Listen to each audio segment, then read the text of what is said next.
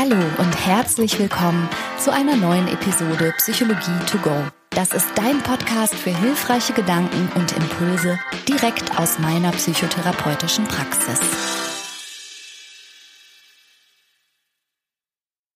Hallo, moin, moin, guten Morgen, guten Abend. Schön, dass du eingeschaltet hast und mir wieder ein bisschen deiner Zeit widmest.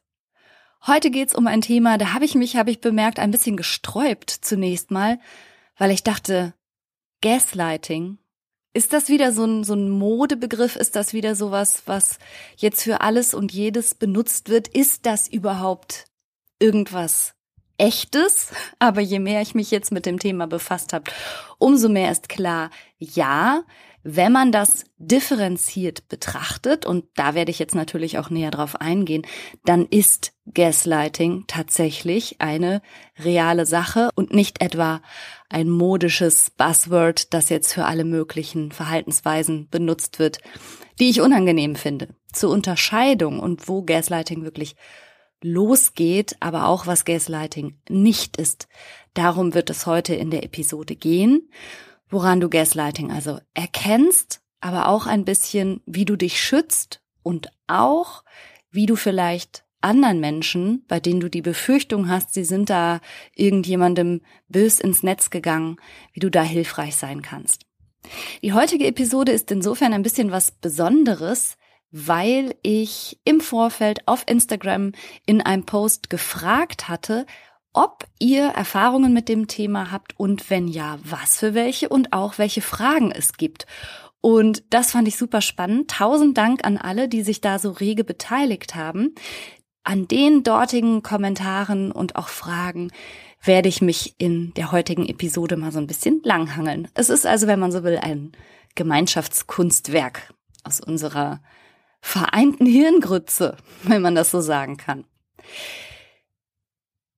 Tatsächlich wird der Begriff Gaslighting seit ungefähr den 60er Jahren benutzt, um eine bestimmte Art von sehr perfider, manchmal sehr subtiler Art von psychologischer Manipulation zu beschreiben. Und letztlich geht es darum, dass den Opfern von Gaslighting nach und nach das Vertrauen in ihre eigene Wahrnehmung und auch das Vertrauen in ihre eigene Realität zerrieben wird. Also es handelt sich tatsächlich um eine Art psychischer Gewalt, in denen die Opfer verunsichert, desorientiert und manipuliert werden. Und in der Folge auch ganz stark an Selbstvertrauen einbüßen und in letzter Konsequenz sogar psychisch schwersten Schaden nehmen können, in Form von Angststörungen zum Beispiel, aber auch Depressionen, psychosomatische Beschwerden. Da werde ich später nochmal drauf eingehen. Als erstes Mal hatte Johann mir geschrieben, dass er wohl den Begriff schon mal gehört hat und auch mal ein bisschen was darüber gelesen hat, aber gar nicht so richtig verstanden hat, was das bedeutet und ob ich mal ein Beispiel geben könnte. Und das mache ich natürlich gerne, Johann, für dich und alle anderen Hörerinnen und Hörer. Und zwar würde ich mich direkt mal an dem Theaterstück von Patrick Hamilton orientieren. Der hat nämlich 1938 das Stück Gaslight geschrieben. Auf genau dieses Theaterstück geht auch der Begriff Gaslighting zurück. Und das Theaterstück wurde verfilmt. Und ich habe mir die Verfilmung angeschaut aus dem Jahr 1944. Der Film heißt Das Haus der Lady Alquist. Und das ist ein Krimi. Insofern versuche ich jetzt aus dem Film was zu erzählen, was fürs Gaslighting relevant ist, ohne zu spoilern. Also falls jemand diesen Film noch gucken mag. Es ist eigentlich eine Kriminalgeschichte. Worum es beim Gaslighting aber geht, ist die Beziehung des Ehepaares Paula und Gregory. Gregory ist derjenige, der finstere und kriminelle Absichten verfolgt und Paula ist sein Opfer. Und zur Verschleierung oder auch Vorbereitung seiner kriminellen Taten inszeniert Gregory zum Beispiel das Verschwinden von Gegenständen. Also er nimmt Bilder von den Wänden ab, Schmuckstücke verschwinden, sind alles so Kleinigkeiten. Oder auch umgekehrt, er behauptet, dass existierende Gegenstände nicht da wären. Zum Beispiel hat Paula einen Brief gefunden und er redet ihr ein, sie sei irre, diesen Brief habe es nie gegeben. Und genauso macht er es auch. Und da kommen wir zum Begriff des Gaslighting. Sie bemerkt immer wieder, dass im Haus die Gasbeleuchtung flackert und er sagt, das bilde sie sich ein. Das sei nicht so. Obwohl man deutlich die Lichtunterschiede sehen kann. Aber das gehört eben zu seinem perfiden Spiel dass er in so Kleinigkeiten immer wieder ihre Wahrnehmung in Frage stellt oder auch das Gegenteil behauptet. Also Punkt Nummer eins, er untergräbt aktiv Paulas Realitätswahrnehmung. Was er darüber hinaus macht, ist, dass er ihr Schuldgefühle macht und eben bei diesen ganzen verschwundenen Dingen zum Beispiel behauptet, dass sie das Schuld sei. Als beispielsweise ein Bild von der Wand verschwindet, lässt er das Hausmädchen und die Köchin, also das spielt im viktorianischen England wohlgemerkt, da tragen die Menschen auch noch so komische Schößchen, Röcke und Frecke und haben Köchinnen und Dienstmädchen. Jedenfalls lässt er die auf die Bibel schwören und küssen, dass sie es nicht waren und baut sich dann vor Paula auf und sagt also entsprechend, als sei das jetzt der Beweis gewesen, sie müsse ja schuld sein. Also zweitens, er induziert Schuldgefühle für Dinge, von denen sie nichts weiß oder eigentlich auch ziemlich sicher ist, nicht schuld zu sein und dennoch beharrt er darauf. Drittens, Gregory behauptet, dass Dinge verabredet wurden, die eigentlich gar nicht besprochen waren oder umgekehrt, dass er sich nicht erinnern könne oder auch irgendwas gar nicht gewusst habe. Also er sagt manchmal in dem Film so Sachen wie, ach Liebes, du hättest doch bloß was sagen brauchen. Aber das hast du ja nicht und deshalb konnte ich das auch gar nicht wissen. Und jedes Mal bleibt Paula wiederum irritiert zurück. Wurde das besprochen? Wurde das nicht besprochen? Und auch das gehört zum Spiel, eben ihre Wahrnehmung zu untergraben.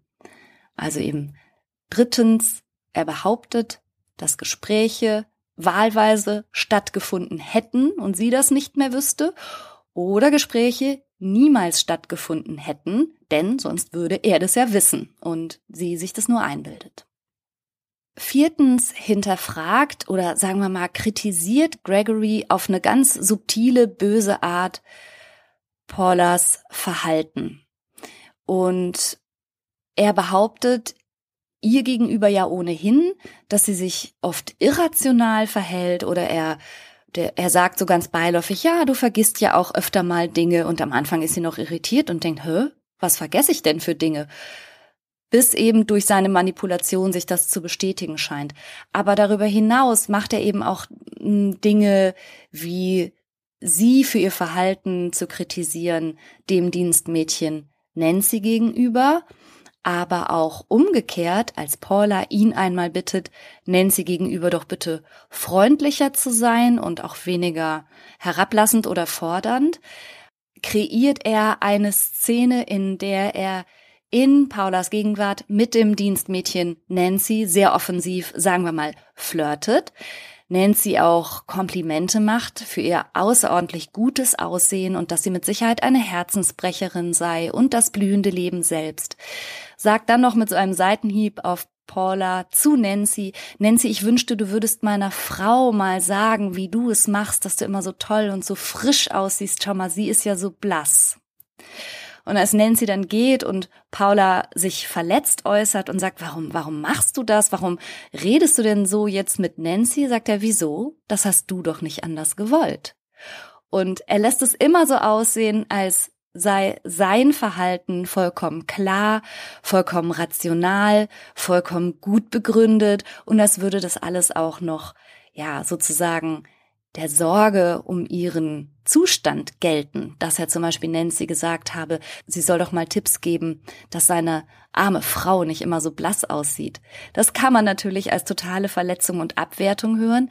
Gregory lässt es aber aussehen, als sei das Fürsorge und als habe sie nur mal wieder was falsch verstanden. Also das heißt, viertens, er unterstellt, dass bestimmte schwierige soziale Situationen darauf zurückzuführen sind, dass sie sich irrational, falsch, unreif oder sonst wie verhält oder auch nicht klar genug kommuniziert. Oder er sagt, na, du wolltest es doch so, was willst du jetzt schon wieder? Fünftens. Gregory isoliert Paula. Und zwar buchstäblich, sie verlässt irgendwann kaum noch das Haus, vor allen Dingen je verunsicherter und nervöser sie ist und je mehr sie ja tatsächlich an ihrem geistigen Zustand zweifelt, desto weniger möchte sie auch überhaupt noch rausgehen. Aber er hat sich von Anfang an Mühe gegeben, dem kompletten Umfeld an dem neuen Wohnort, an dem die beiden leben, immer schon mal so zu streuen, dass seine Frau ja, sowas wie nervenkrank sei, sie bräuchte eben viel Schlaf und viel Ruhe und dass man sich über ein bestimmtes überspanntes oder sonderbares Verhalten gar keine Gedanken machen solle.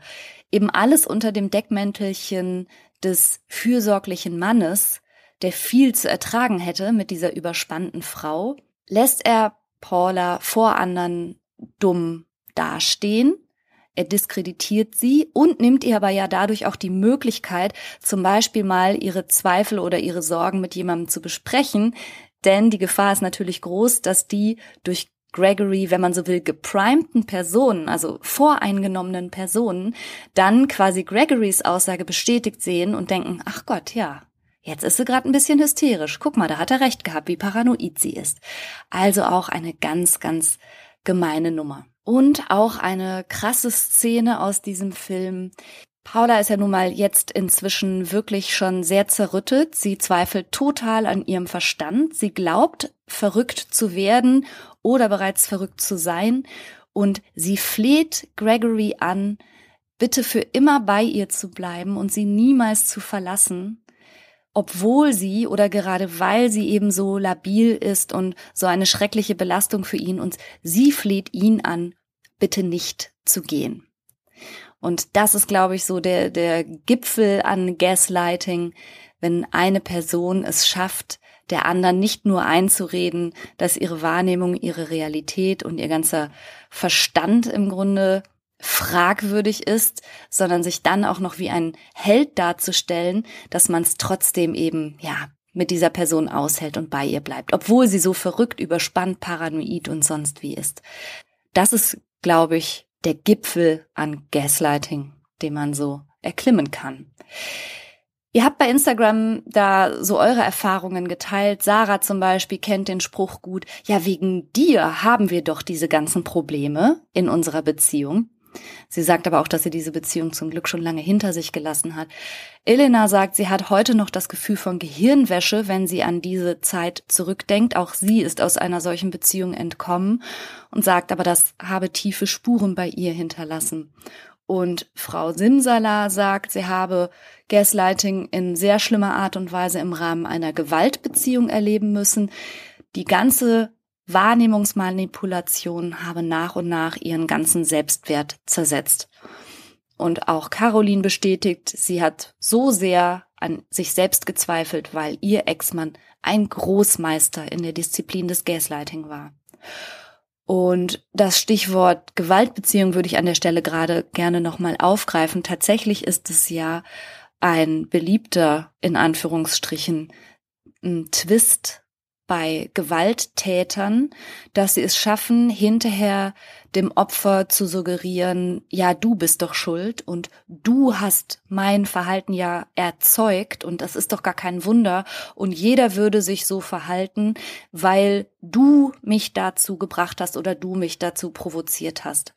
Obwohl Opfer in Gewaltbeziehungen häufig mit nichts anderem beschäftigt sind, als gut Wetter zu machen und die Laune abzulesen und das alles recht zu machen, nutzt der Täter quasi anhaltend die Argumentation oder verargumentiert sein kriminelles und gewalttätiges Verhalten damit, dass er eben behauptet, du hast mich dazu gebracht durch dein Verhalten, weil du so anstrengend bist, so irrational, so paranoid, so fordernd, so was auch immer. Es ist also tatsächlich eine häufige Kombination, das Gaslighting und die Gewalt. Und übrigens, wenn ich jetzt hier gerade nur Zitate von Frauen vorlese, die über ihre Beziehungen mutmaßlich mit Männern berichten, zumindest lese ich hier von Ex-Mann und Ex-Partner, ähm, dann heißt das dennoch nicht, dass das automatisch den statistischen Zusammenhang abbildet. Das bildet nur vielleicht den statistischen Zusammenhang meiner Instagram-Followerschaft ab. Das scheinen tatsächlich überwiegend Frauen zu sein. Es ist aber keineswegs ausgeschlossen, dass Gaslighting auch von Frauen ausgeübt wird. Denn dahinter liegt natürlich nicht unbedingt ein bestimmtes Geschlecht, sondern ein bestimmter Persönlichkeitsstil und den können Männer wie auch Frauen aufweisen. Also unabhängig davon, in welcher Konstellation Täter und Opfer zueinander stehen und ob das jetzt Männer oder Frauen oder zwei Frauen oder zwei Männer oder wie auch immer sind, geht es beim Gaslighting darum, dass ein Vertrauensverhältnis besteht, das immerhin so weit reicht, dass die Opfer bereit sind, ihre Wahrnehmung, auch ihr Gedächtnis, auch ihren Verstand in Zweifel zu ziehen, weil eben die Person, von der das Gaslighting ausgeht, zumindest etwas ausstrahlt, was dem Opfer das Gefühl gibt, ja, der würde ja nicht lügen oder die Person hat bestimmt recht oder weiß es tatsächlich besser. Und dazu gehört ja schon was. Die eigene Wahrnehmung eher in Frage zu stellen als die Aussagen der anderen Person. Wobei das mit dem Vertrauen, manchmal ist es auch einfach eine hierarchische Beziehung. Es gibt eine ganz kleine Episode aus der Sendung Verstehen Sie Spaß, die werde ich mal auch unter dieser Podcast-Episode verlinken. Da wird ein junger Mann gebeten, in einem Hotel bestimmte Bilder auf die Wand zu malen und er soll jedes Mal Bescheid sagen, wenn er fertig ist. Und jedes Mal, wenn er weg ist, um eben dem Hotelchef Bescheid zu sagen, dass er jetzt gerade die nächste Wand fertig hat, wird natürlich vom Filmteam diese Wand verändert. Mal wird die, die Ausrichtung der geometrischen Figur gedreht, aber zum Schluss wird sogar behauptet, ein rotes Dreieck sei gar nicht rot, sondern das sei blau. Und der Hoteldirektor trägt das einigermaßen überzeugend vor und er trägt übrigens auch noch ein blaues Hemd und dann kommt noch vermeintlich zufällig ein Arbeiter in einer roten Latzhose vorbei und die beiden behaupten dann dem jungen Maler gegenüber, das Dreieck, das er da an die Wand gepinselt habe, sei überhaupt nicht rot, sondern das sei eben blau. Und der junge Mann ist instant bereit, also innerhalb weniger Minuten, ganz verzweifelt, dass er sagt, ich muss ins Krankenhaus. Und das war schon ein bisschen erschreckend und zum Glück in dem Moment wurde dann der Scherz auch aufgelöst. So nein, du musst nicht ins Krankenhaus. Du musst nur in unser Verstehen Sie Spaßstudio kommen. Hahaha. Ha, ha. Und das ist natürlich auch nicht Gaslighting im engeren Sinne. Allerdings zeigt es ja, wie schnell ein Mensch bereit ist, die eigene Wahrnehmung komplett zu hinterfragen und zu denken, okay, Freunde, ich bin irre, weil eben zwei andere Menschen einigermaßen glaubwürdig was anderes behaupten. Rot ist nicht blau. Also kannst du das Video ja mal ganz kurz anschauen. Aber ein gewisses Vertrauen in die Aussage der anderen Person muss schon gegeben sein, sonst würde das überhaupt nicht klappen, das Gaslighten. Talina hat unter den Gaslighting-Post bei Instagram geschrieben, naja, eigentlich könnte man Gaslighting als Überschrift über ihre gesamte Kindheit wählen. Und Sonja fragt, ob denn dieser Begriff Gaslighting überhaupt nur für Paare gilt, wie ich das jetzt gerade erzählt hatte, von Paula und Gregory, oder ob Gaslighting auch in Eltern-Kind-Beziehungen vorkommen kann. Sie sei nämlich der Meinung, dass auch ihr Vater dieses Spiel bis zur Perfektion getrieben habe. Und das Problem, das Sonja als Kind erlebt hat, bestand darin, dass es so subtil gelaufen sei, dass sie immer sich selbst hinterfragt habe und eben nicht ihn. Und Talina und Sonja, ihr habt natürlich völlig recht, Gaslighting ist überhaupt nicht exklusiv Paarbeziehungen oder romantischen Beziehungen vorbehalten, sondern tatsächlich kommt das zwischen Eltern und Kindern häufig vor, offenbar. Und ich habe dazu, speziell für diejenigen, bei denen das jetzt gerade so ein bisschen was zum Klingeln bringt, auch einen bewegenden Artikel gefunden, einen Blogbeitrag von einer Frau, die schildert, wie es für sie war, mit einer Mutter groß zu werden, die ihr, der Autorin, konstant das Gefühl gegeben hat, mit dir stimmt was nicht, du bist ein böses Kind, du bist irgendwie komisch, du musst zum Therapeuten und so weiter. Die Autorin hat später mit Angststörungen zu kämpfen gehabt, mit einem großen Misstrauen im Grunde in die gesamte Menschheit, kein Wunder, und hat das in ihrem Blogbeitrag wunderbar beschrieben, wie sich Gaslighting eben auch zwischen Eltern und Kindern abspielen kann. Auch das verlinke ich unter dieser Podcast-Episode. Und die Erklärung der Autorin war so, dass sie sagte, Meine Mutter muss an irgendeinem Punkt gemerkt haben, dass sie nicht lieben kann und dass sie auch keine gute Mutter ist und daraufhin erfand sie die Geschichte des schrecklichen Kindes und hat mir für all das sozusagen von Anfang an die Schuld gegeben. Und das ging sogar so weit, dass Dinge kaputt gebrochen sind und die Mutter behauptet hatte, ich habe genau gesehen, dass du das warst. Das finde ich deshalb so besonders grausam, weil Kinder damit nicht rechnen und auch nicht damit rechnen müssen, dass ausgerechnet von den Menschen, von denen Schutz und Liebe und Zuwendung und Anerkennung und Rückendeckung und all das ausgehen sollte in einer guten Welt, dass auch diese Menschen manchmal in der Lage sind, aus eigenen und eigennützigen Motiven heraus sogar ihre eigenen Kinder so sehr zu zerrütten und ihre Wahrnehmung zu zerstören und das Selbstbewusstsein im Grunde gar nicht erst aufkommen zu lassen. Denn Kinder vertrauen zunächst mal ihren Eltern. Das sind die Großen. Und das macht so besonders, ja, herzzerreißend und grausam. Also wer da was drüber lesen mag, kann mal diesen Blogbeitrag lesen. Alice hat gefragt, ob das immer nur zwei Personen betrifft oder ob das Gaslighting nicht auch etwas ist, was zum Beispiel von Sekten praktiziert wird. Genau, Alice, du hast völlig recht. Gaslighting benötigt nicht zwei Personen, sondern, wenn man so will, zwei Parteien. Also das Phänomen existiert immer zwischen dem Manipulator oder der manipulierenden Partei und der manipulierten Person oder eben der manipulierten Partei. Und das kannst du finden in der Politik, wo das als Meinungsmanipulation betrieben wird, in der Kriegsführung und Kriegspropaganda, in diktatorischen Systemen und das läuft eigentlich auch immer ähnlich. Also eine Meinung wird dir als alleingültige propagiert, als die richtige. Alle anderen Meinungen werden als irgendwie wahnsinnig oder halbirre oder uninformiert abgestempelt und oft existiert natürlich auch noch das Bestreben, diejenigen, die die Manipulation glauben sollen, von anderen Informationen abzuschirmen. Und das ist ja zum Beispiel auch das, was Sektenführer und Sektenführerinnen machen, dass sie eben ihrer Anhängerschaft den Kontakt zur Außenwelt verbieten oder Social Media oder Internet verbieten oder so. Das ist ja letztlich eine gängige Praxis und auch das ist Gaslighting und funktioniert halt deshalb, weil die Opfer in irgendeiner Art und Weise entweder abhängig sind oder das auch allzu oft gerne glauben möchten, was ihnen da vorgesetzt wird. Und auch im beruflichen Kontext kann das vielleicht, wenn man so will, als Bestandteil einer Mobbing-Strategie vorkommen.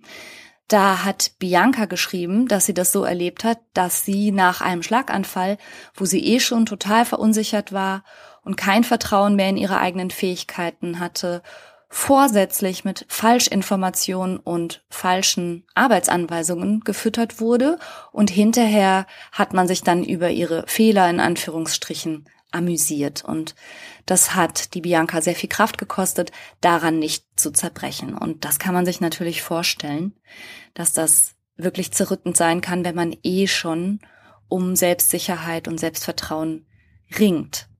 Und falls du dich jetzt fragst, tja, wo sind denn da genau die Übergänge? Also Gaslighting, ist das nicht so ungefähr das, was vielleicht auch Gehirnwäsche ist, wenn wir schon über politische Gegner oder Kriegspropaganda sprechen. Ja, Gaslighting ist sowas wie Gehirnwäsche.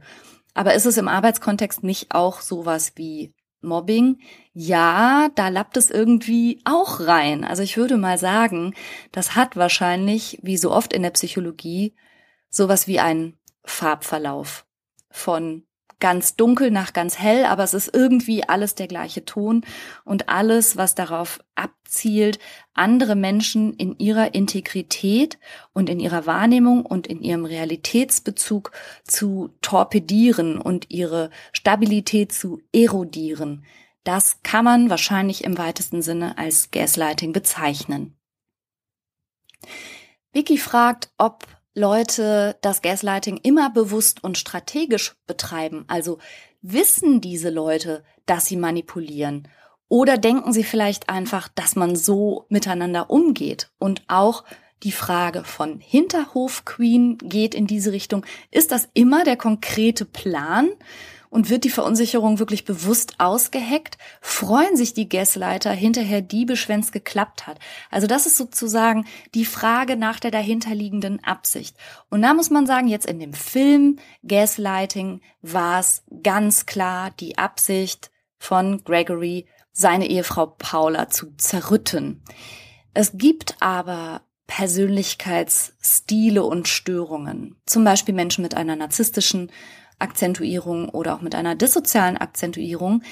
Da darf man davon ausgehen, dass die das hm, nicht absichtlich und nicht strategisch, aber manchmal eben im Rahmen dieser Persönlichkeitsakzentuierung schon fast automatisch machen.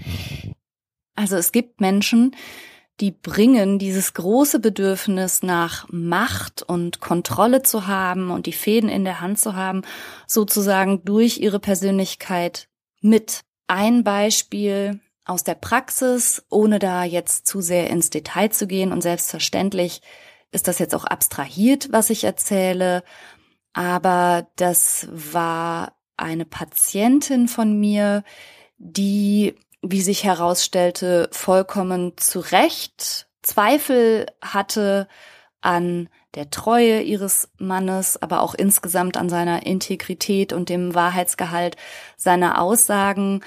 Und er hat das wirklich sehr stark abgewehrt und sehr stark ihr das Gefühl gegeben, also wirklich schon sehr, wie auch Gregory das betrieben hat, du bist paranoid, du spinnst, du gehörst doch in die Klapse, guck mal, wie du dich wieder aufführst. Und es hat tatsächlich Episoden gegeben, wo er sie komplett runtergeputzt hat und ihr das Gefühl gegeben hat, sie sei quasi der letzte Mensch, mit dem er überhaupt nur Zeit verbringen möchte. Sie könnte froh sein, dass er nicht schon lange seine Koffer gepackt hätte.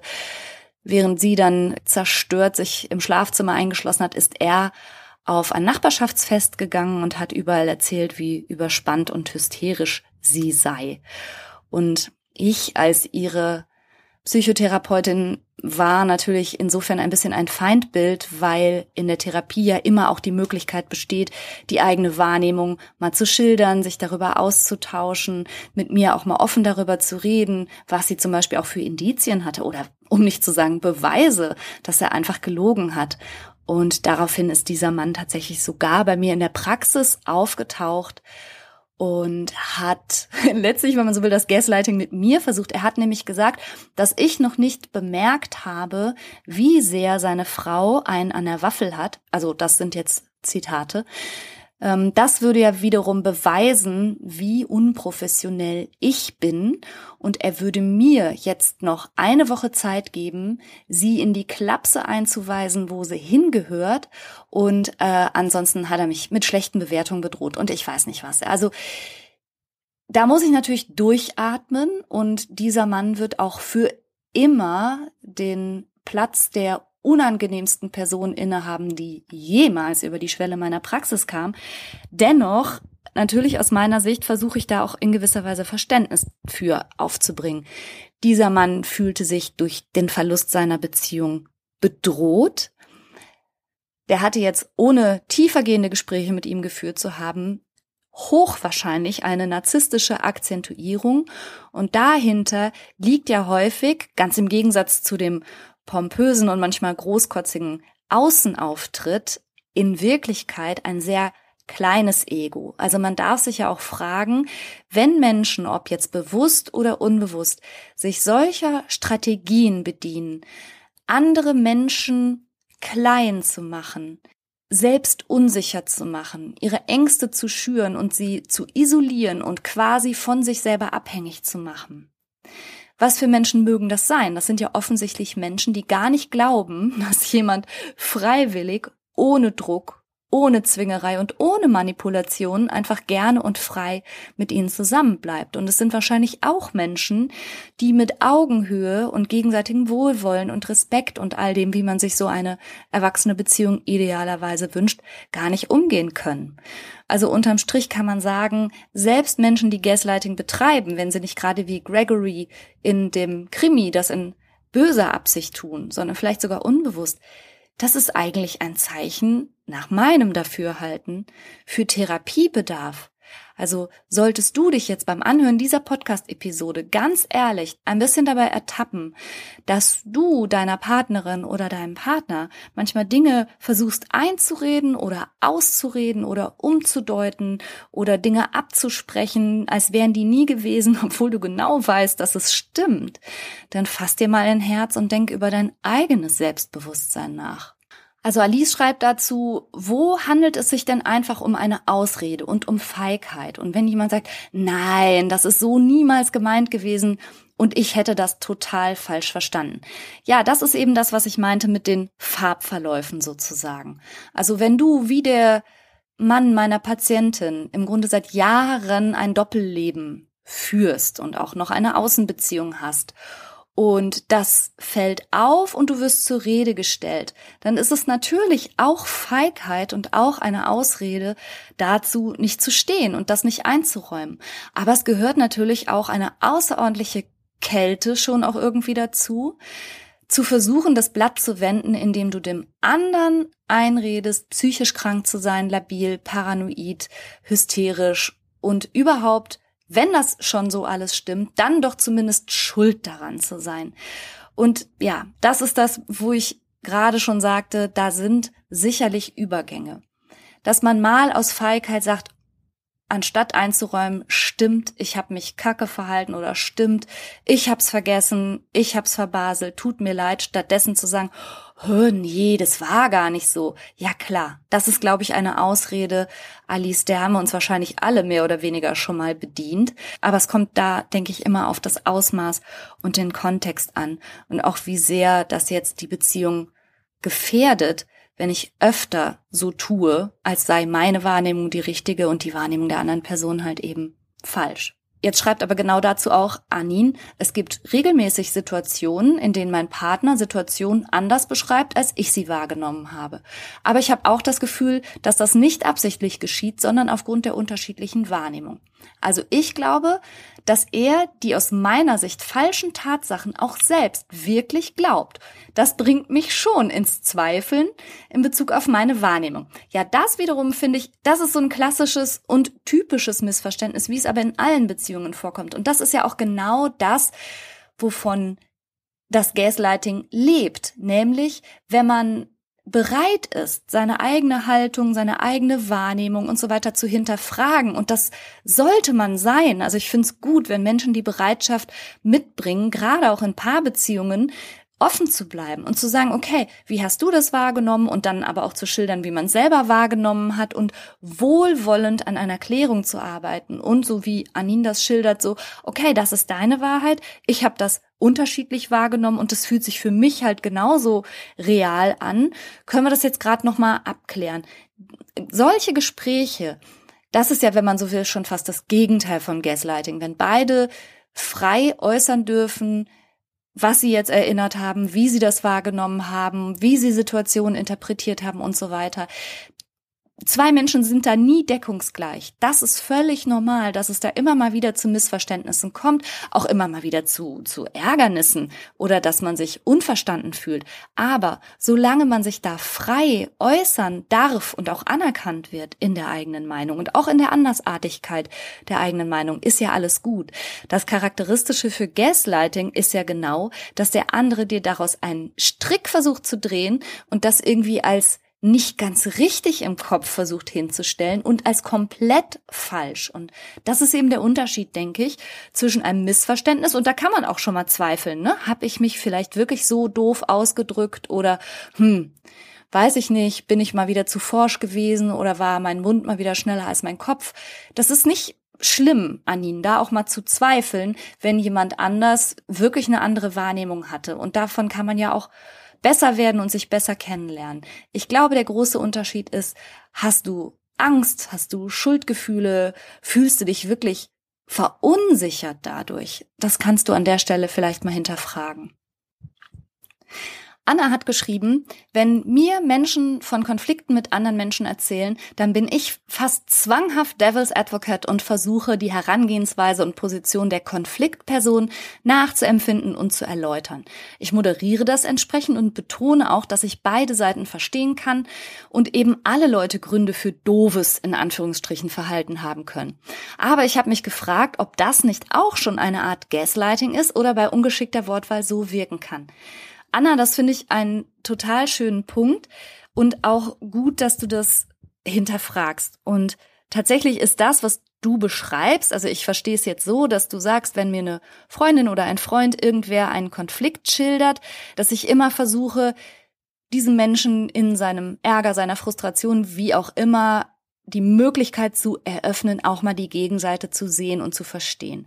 Und ich finde, das ist aller Ehren wert und in gewisser Weise ist das ja ein bisschen auch so, was wir in der Psychotherapie machen. Also in der Psychotherapie geht es ja ganz oft darum, dass wir mit Menschen ihre eigenen Bewertungen, Überzeugungen, Glaubenssätze, wie auch immer, Grundannahmen, Schemata, Motive hinterfragen und immer auch mal die Frage in den Raum stellen, könnte es auch anders sein.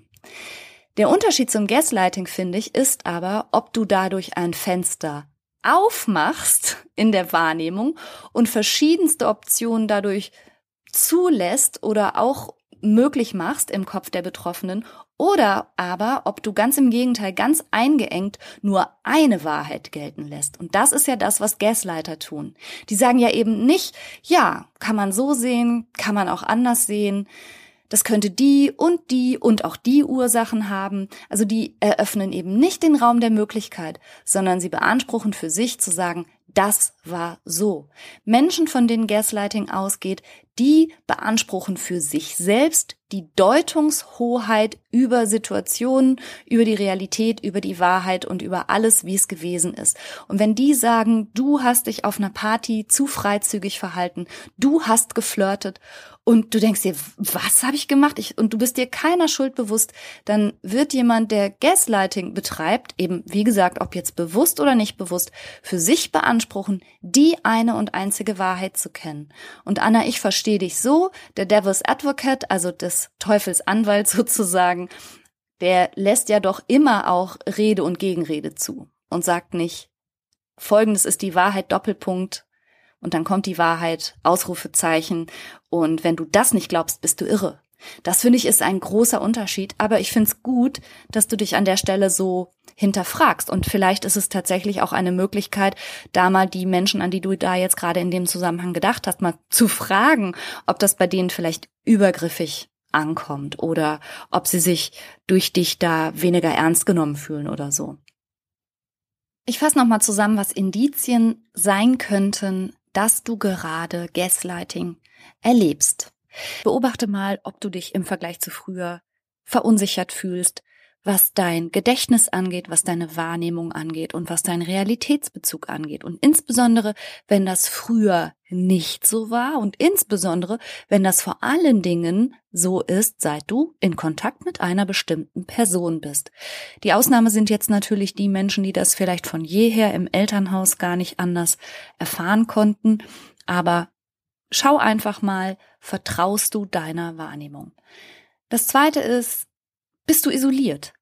Schau mal, ob du früher mehr Kontakt hattest zu Menschen, zu Freunden oder ob vielleicht, ob du das jetzt mitbekommen hast oder nicht, du insbesondere zu einer bestimmten Person eine starke Bezogenheit entwickelt hast, die aber anscheinend keine anderen Menschen um dich herum wirklich zulässt, toleriert oder vielleicht auch schlecht über diejenigen spricht. Hast du weniger Kontakt oder ist es vielleicht sogar schon so weit gediehen, dass du inzwischen einen komischen Ruf genießt oder irgendwie als fragil giltst oder irgendwie sowas. Und wenn das ebenfalls früher niemals der Fall war, ist das auch absolut eine Red Flag, wie man so sagt. Dann ebenfalls kannst du mal überprüfen, ob du dich dauernd entschuldigst, obwohl du manchmal noch nicht mal genau weißt, wofür. Ist es so, dass jedes Wort auf die Goldwaage gelegt wird oder vermeintlich jedes Wort belauert wird, dir manchmal im Mund rumgedreht und dann sollst du dich entschuldigen, weil du irgendwas hervorgerufen hast anscheinend, wofür du jetzt Verantwortung übernehmen musst. Aber du verstehst es eigentlich nicht richtig. Du tust es, damit Ruhe ist, aber du fühlst dich da eigentlich sehr stark hin genötigt. Das finde ich auch immer sehr kritisch. Und das Letzte, was du dich fragen kannst, gasleite ich mich inzwischen eigentlich selbst? Und das klingt vielleicht ein bisschen seltsam, aber das ist das, was üblicherweise dann passiert und was ich eben dann in der Praxis auch beobachte, wenn so eine Beziehungsdynamik über eine gewisse Zeit Wirkung entfaltet, wie so oft passiert es dann, dass man dieses gleiche Muster in sich selbst aufnimmt und die betroffenen Personen, die Opfer von Gaslighting, anfangen, sich selbst ihre eigenen Gefühle abzusprechen. Sie argumentieren also im Grunde im Stil, wie die Person, von der das Gaslighting ehemals ausging, und sagen zu sich selbst, du spinnst doch, so war das bestimmt gar nicht, ach, das redest du dir wieder ein. Das heißt, sie sind ihr eigener Gasleiter geworden.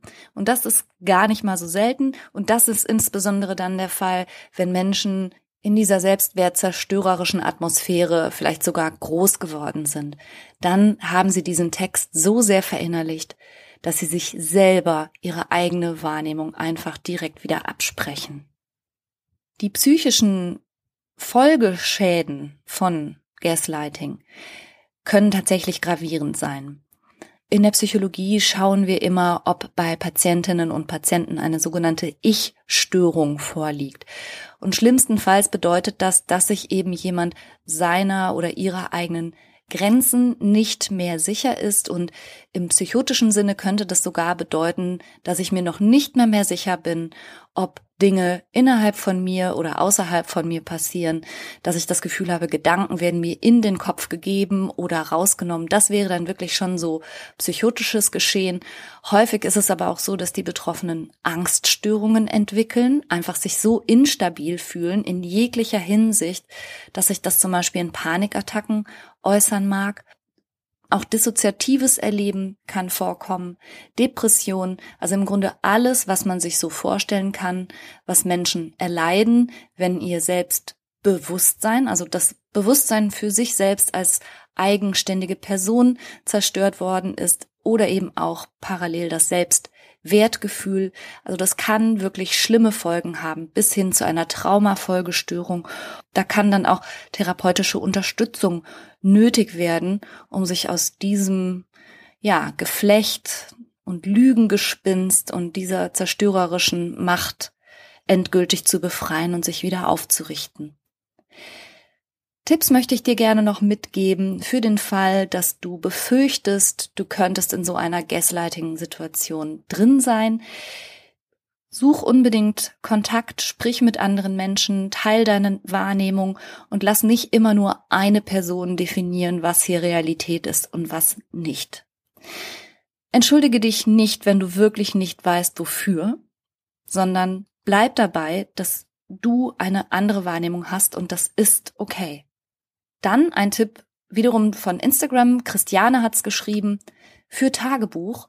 Oder Schau, dass du bestimmte Absprachen eh schriftlich triffst, über E-Mail oder über WhatsApp, weil Christiane hat dazu was ganz Kluges geschrieben. Sie hat gesagt, die Leute, die wirklich böse Absichten verfolgen, vermeiden das, dass es schriftliche Beweise gibt. Denn damit würde ja dann die Taktik, das hab ich so nie gesagt, überhaupt nicht mehr funktionieren. Also halt ruhig, wenn du sehr, sehr verunsichert bist, Sachen schriftlich fest. Und wenn es auch in deinem eigenen Tagebuch ist, setz dich hin, schreib alles auf. Und wenn dir drei Tage später versucht jemand das Gegenteil einzureden, dann kannst du nochmal nachlesen, wie deine Wahrnehmung wirklich gewesen ist. Und solltest du als Außenstehende oder Außenstehender, als Freundin, Freund, Angehörige, Vater, Mutter, wie auch immer das Gefühl haben, jemand in deinem Dunstkreis ist möglicherweise von Gaslighting betroffen, dann tust du dieser Person einen großen Gefallen, wenn du den Kontakt nicht abreißen lässt, sondern immer mal wieder zeigst, ich bin da und wir können reden. Und selbst wenn es derjenige oder diejenige in dem Moment nicht hören mag, wenn du signalisierst, hör mal, ich habe das Gefühl, in deiner Beziehung oder in deiner Partnerschaft es kommt mir ein bisschen vor, als hättet ihr nicht so die Augenhöhe oder ich erlebe dich da viel stiller oder viel schweigsamer oder so. Wenn man sowas mal sagt und seinen Eindruck zur Verfügung stellt, kann das sein, dass die Person in dem Moment das nicht hören mag. Es kann aber sein, dass sie sich genau im richtigen Moment daran erinnert und dass du die Person sein wirst, die dann hilfreich sein kann und diese Isolation dann eben auch aufbricht und da sein wird. Manchmal, das sage ich aber auch ganz ehrlich, dauert das Jahre und Jahrzehnte, bis eine Person dahinter steigt und dahinter kommt, dass sie die ganze Zeit in so einem Gaslighting-Konstrukt gefangen war. Und da möchte ich nochmal an Paula oder Paula erinnern, die ja Gregory richtig angefleht hat. Ich hab's verstanden, ich bin verrückt, ich bin defizitär, ich bin ein schrecklicher Mensch, auch noch vergesslich und mache irre Sachen. Und deshalb ist es so toll von dir, dass du mit mir zusammen bist. Und das ist ja eben die perfide Falle des Gaslighting. Deshalb kann das manchmal sehr lang dauern, bis Menschen das durchblicken und sich daraus lösen können. Ja, ich freue mich, wenn wir die Kommunikation darüber zum Beispiel bei Instagram noch ein bisschen fortsetzen. Ich mache auch dazu wiederum einen Beitrag dort. Du findest mich unter Franka unterstrich Cheruti unterstrich Psychologie, so heiße ich bei Instagram und freue mich, wenn wir da noch ein bisschen weiter über das spannende Thema sprechen. Für heute sage ich ganz lieben Dank fürs Zuhören und für dein Interesse und ich wünsche dir eine wunderbare Woche voller Selbstbewusstsein, Selbstwertgefühl und klarer Gedanken. Bis nächsten Sonntag. Tschüss.